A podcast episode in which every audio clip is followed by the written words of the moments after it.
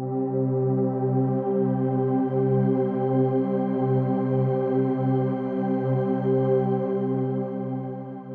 a todos amigos, sean bienvenidos al episodio número 43. Es muy emocionante para mí estar iniciando un nuevo episodio de Selah. De verdad que creo que Dios ha sido demasiado bueno con este proyecto, con este podcast. Y quizás no, no llevamos la cantidad de episodios que desearía que lleváramos hasta este momento. Sin embargo, creo que es la cantidad de episodios necesaria y la que Dios nos ha permitido hacer y gloria a Dios por eso. Eh, quiero iniciar eh, esta nueva temporada. Estamos iniciando la quinta temporada del podcast y les aseguro, les prometo que cuando inició este proyecto nunca me imaginé llegar a este punto, llegar a, a iniciar una quinta temporada y estar hablando de algo tan importante, tan interesante y tan apasionante para mí. Así que bienvenidos a la quinta temporada de Cela Podcast, episodio número 43. Quiero iniciar agradeciendo a cada uno de ustedes que semana a semana nos escucha, que está pendiente siempre y de verdad que primeramente todo el mérito se lo lleva a Dios. Para Él es todo este proyecto, para Él es eh, todo lo que hacemos, todo lo que hago semanalmente. Pero ustedes también son parte de esto y quiero agradecerles por el apoyo, por escucharnos, por seguirme en redes sociales, por seguir las cuentas del podcast. Y también quiero invitarles a, que se den eh, una pasadita por el, podcast, la anécdota, que es un nuevo podcast que eh, Dios puso en mi corazón producir. Es un formato eh, un poco diferente a Selah, ya que son episodios de entre a 10 a 15 minutos en los que cuento una pequeña anécdota y cómo Dios intervino y me mostró algo, aprendí algo y me enseñó algo. Así que eh, cada viernes, cada viernes está disponible en Spotify, en Apple Podcasts, en Google Podcasts. También puedes ver el video en Instagram TV y puedes ver el video eh, en mi canal de YouTube. Y quiero agradecerte una vez más por todo el apoyo, por todo el soporte y, y por todo, eh, todo esto que es Sela y darle gracias a Dios también.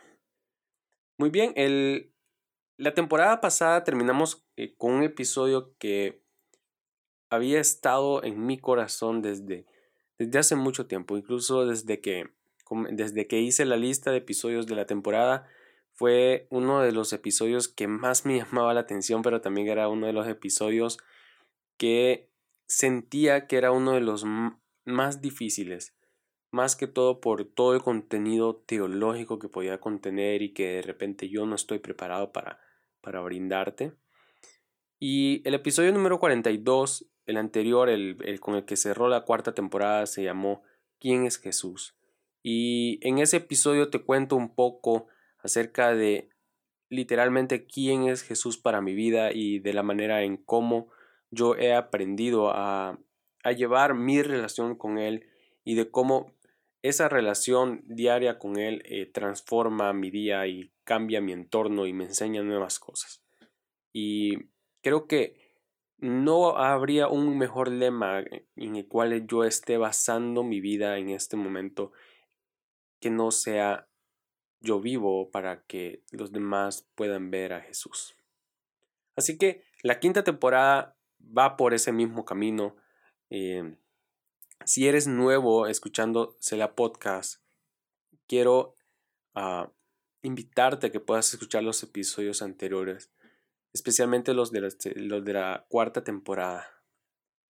La cuarta temporada fue una, un autodescubrimiento acerca de nuestra relación con Dios y de esa espiritualidad que debe ser tangible en nuestra vida día a día. Así que ese es el camino que va tomando este podcast, ese es el camino que, Dios va a señalando, el que sea un espacio en donde podamos compartir, en donde podamos hablar, en donde podamos conversar acerca de nuestra espiritualidad y nuestra relación con Jesús. Y una vez más, quiero invitarte a que si quieres disfrutar de un formato diferente, algo más casual, puedas pasarte por el podcast La anécdota. Y estaré muy encantado de poder recibirte por ahí también. Muy bien, ¿qué les parece si entramos en el episodio de esta semana con el que iniciamos esta quinta temporada? Y el título me encanta, es, es algo que Dios ha puesto en mi corazón. Como puedes ver, vamos a estar hablando acerca de los regalos de la cruz. Toda la quinta temporada se basa en ese momento tan único y coyuntural de la historia que es la crucifixión de Jesús. Y quiero usar los siguientes 10 episodios para poder desminuzar todo y cada uno de los elementos que intervienen en medio de la crucifixión y qué significado o qué representan para nosotros hoy en día y cómo estos elementos interactúan en nuestra vida espiritual y en nuestra relación con Jesús. Así que durante años la humanidad ha inventado muchas maneras de matar a los hombres y cada una de ellas ha sido diseñada para producir una muerte lenta y lo más dolorosa posible. Sin embargo, ninguna se compara con la cruz. Ninguna se compara con, con la muerte de cruz o con ser crucificado en ese siglo I en, en el Imperio Romano. Ninguna se compara con la cruz ya que la crucifixión era la peor y más extrema de las torturas que se le podían hacer a los esclavos o a los transgresores de la ley. Era un castigo que estaba guardado o reservado para aquellas personas que querían ser revolucionarias y querían estar en contra del imperio romano. Y la crucifixión producía una muerte despreciable. Era un símbolo de humillación, era un símbolo de, de, de miedo, de horror, de, de desprecio. Después y yo me imagino que esto, después de una agitada mañana discutiendo con el pueblo judío, Poncio Pilato toma la decisión de entregar a Jesús para que fuese crucificado, a pesar de que en varias ocasiones lo había intentado dejar en libertad. Y esta, esta porción de la escritura me encanta más porque podemos ver que cuando escuchamos las voces incorrectas podemos tomar las decisiones equivocadas. Y en Juan, en el capítulo 19, en el verso 16, dice, entonces Pilato se lo entregó y, hablando de Jesús, dice, se lo entregó para que lo crucificaran y, los soldados se lo llevaron. Y Lucas relata esto en, en el capítulo 23, en los versos 22 en adelante, dice, por tercera vez les habló pero, ¿qué crimen ha cometido este hombre? No encuentro que él sea culpable de nada que merezca la pena de muerte. Así que le daré una paliza y después lo soltaré. Y en otras traducciones podemos ver que dice así que lo azotaré y después lo soltaré. Pero a voz en cuello ellos siguieron insistiendo y ellos eh, se refiere al pueblo judío, a los, a los sumos sacerdotes de las sinagogas que querían acusar a Jesús. Ellos siguieron insistiendo en que lo crucificara y con sus gritos se impusieron.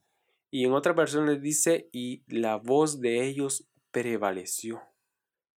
Y por fin Pilato decidió concederles su demanda, soltó al hombre que le pedían, el que, el que por insurrección y homicidio había sido echado en la cárcel, y dejó que hicieran con Jesús lo que quisieran. Y en este verso es donde podemos encontrar la historia en que Poncio Pilato libera a Barrabás y en lugar de Barrabás decide condenar y crucificar a Jesús. Analicemos un momento lo que realmente significa la crucifixión y, y qué podemos aprender de ella el día de hoy. Y en su libro La vida más grande de todas, Jesús, el doctor Charles Swindoll describe la crucifixión de Jesús de la siguiente manera. Y él dice, la crucifixión reunía las cuatro cualidades que los romanos más apreciaban. Agonía intensa, muerte lenta, espectáculo público y humillación total. Por tanto, se convirtió en uno de los mejores medios de mantener el orden y la seguridad. Los gobernantes imponían este humillante castigo especialmente a los revolucionarios que trataban de librarse del gobierno de Roma. Aunque los romanos no inventaron la crucifixión, la transformaron en un arte macabro. Se preparaba a un exactor mortis en los puntos más refinados de la muerte, y estaba al frente de un equipo de soldados llamado un cuaternión. Su única tarea era hacer que la ejecución romana fuera un espectáculo aterrador, y su experiencia les daba amplia oportunidad para experimentar con diferentes métodos. Josefo decía que los soldados clavaban a sus víctimas en diferentes posiciones, ya fuera para su propia diversión o por rabia, sadismo, antojo o animadversión. Con el tiempo, aprendieron cómo añadir otros elementos al procedimiento y ajustarlos para lograr el efecto deseado. Podían controlar hábilmente la cantidad de dosis de sufrimiento, la causa de la muerte e incluso el momento de la muerte de la víctima. La víctima normalmente sufría una flagelación con el flagrum antes de la ejecución, y el grado hasta el cual era flagelada determinaba por lo general cuánto tiempo estaría viva en la cruz. Si el verdugo quería que la víctima muriera muy rápidamente, escogía un látigo que tuviera pedacitos de hueso de oveja trenzado en las puntas. Por el contrario, una flagelación menos severa con simplemente tiras de cuero podía dar como resultado que la persona durara varios días en la cruz y quizás hasta más de una semana. Después que el lictor terminaba su cruel tarea, el exactor mortis y el cuaternión desnudaban al prisionero, lo obligaban a llevar el implemento de su muerte al lugar de la ejecución y le colocaban un letrero llamado títulos alrededor del cuello. Este títulos no era más que una tosca tabla en la que estaba escrito el nombre del preso y una lista de sus delitos.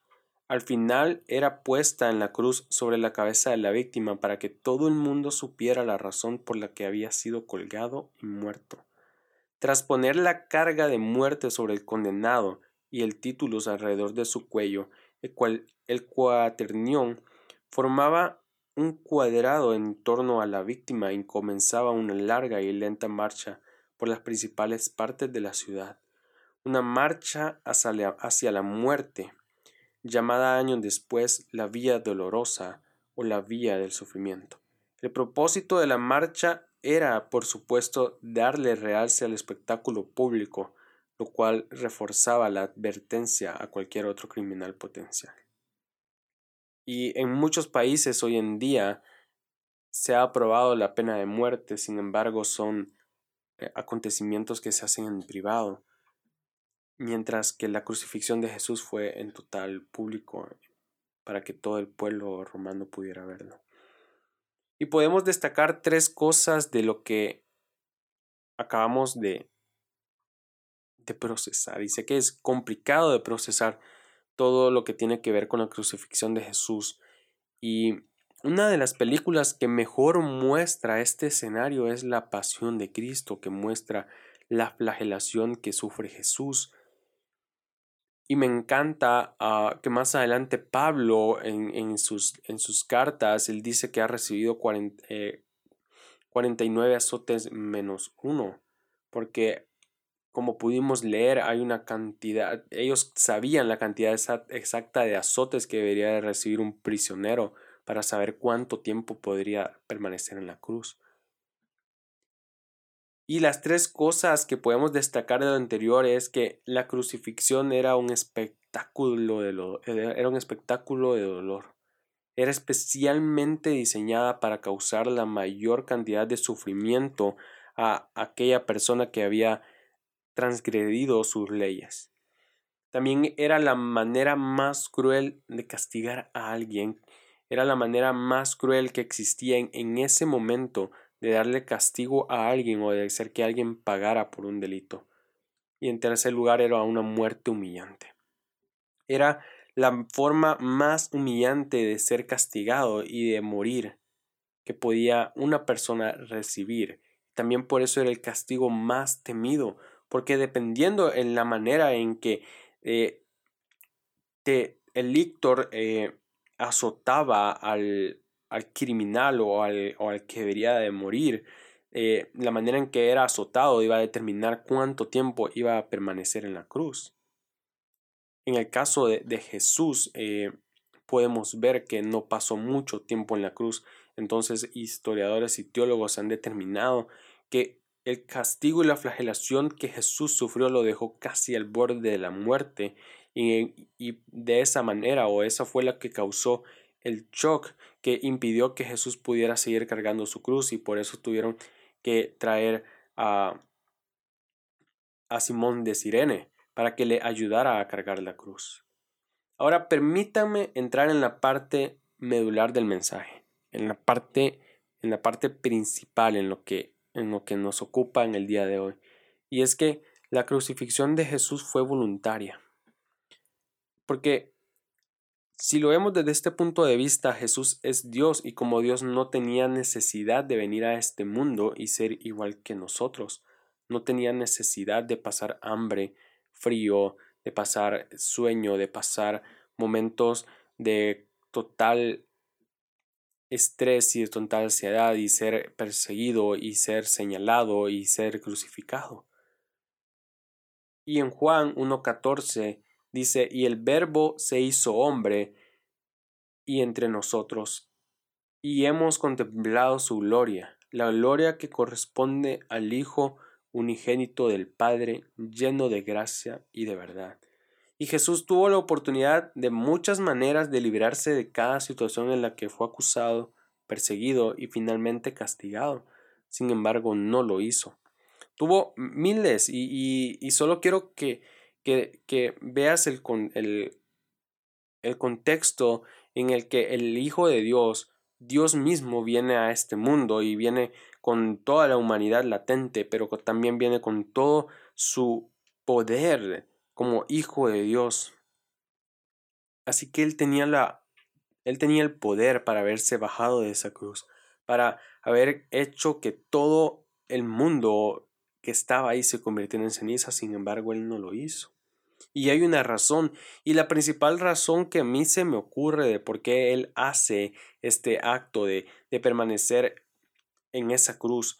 Y mientras estudiaba este mensaje, ah, entendí que cuando el exactor Mortis eh, tomaba al, al sentenciado, al que debía ser crucificado, tomaba la decisión de amarrar sus manos y amarrar eh, sus pies para prolongar el, un poco más el, el castigo y prolongar eh, la muerte. Sin embargo, a Jesús no solo lo atan, sino que también lo clavan.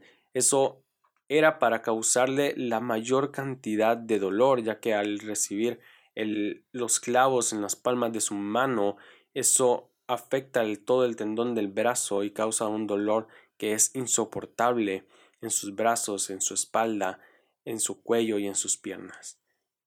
Y tarde o temprano termina muriendo de una asfixia. Así que la razón que a mí se me ocurre de por qué Jesús hizo todo lo que hizo y por qué Jesús tomó la decisión de morir en esa cruz es que lo hizo por amor. Y quizás en este momento nos estaremos preguntando por qué Jesús hizo esto, por qué atravesar todo este sufrimiento y por qué simplemente no encontrar una mejor manera de redimir a la humanidad que no fuese a través de una cruz.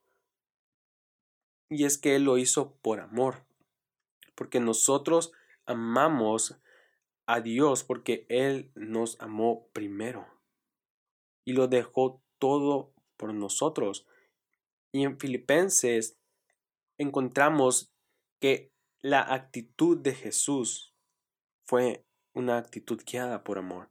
Y dice la actitud de ustedes en Filipenses 2, 5 al 8. La actitud de ustedes debe ser como la de Cristo Jesús, quien siendo por naturaleza Dios, no consideró el ser igual a Dios como algo a que aferrarse. Por el contrario, se rebajó voluntariamente tomando la naturaleza de siervo y haciéndose semejante a los seres humanos y al manifestarse como hombre, se humilló a sí mismo y se hizo obediente hasta la muerte y muerte de cruz. Así que la actitud de Jesús al momento de venir a la tierra, de hacerse carne, de hacerse hombre y habitar entre nosotros, fue atravesar el mismo dolor, el mismo sufrimiento, la misma carga emocional que nosotros atravesamos hoy en día. Todo eso, todo, todo, todo el, todo lo que tiene que, todo lo que encierra la crucifixión, la venida de Jesús, todo lo que encierra, eh, todo lo que podemos ver en este acto tan grandioso que es la redención de la humanidad. Jesús lo, lo hace por amor a nosotros, lo deja todo para que nosotros podamos recibirlo todo. Así que Jesús viene y de la manera más increíble convierte un objeto de tortura y humillación en un objeto de gracia y de perdón.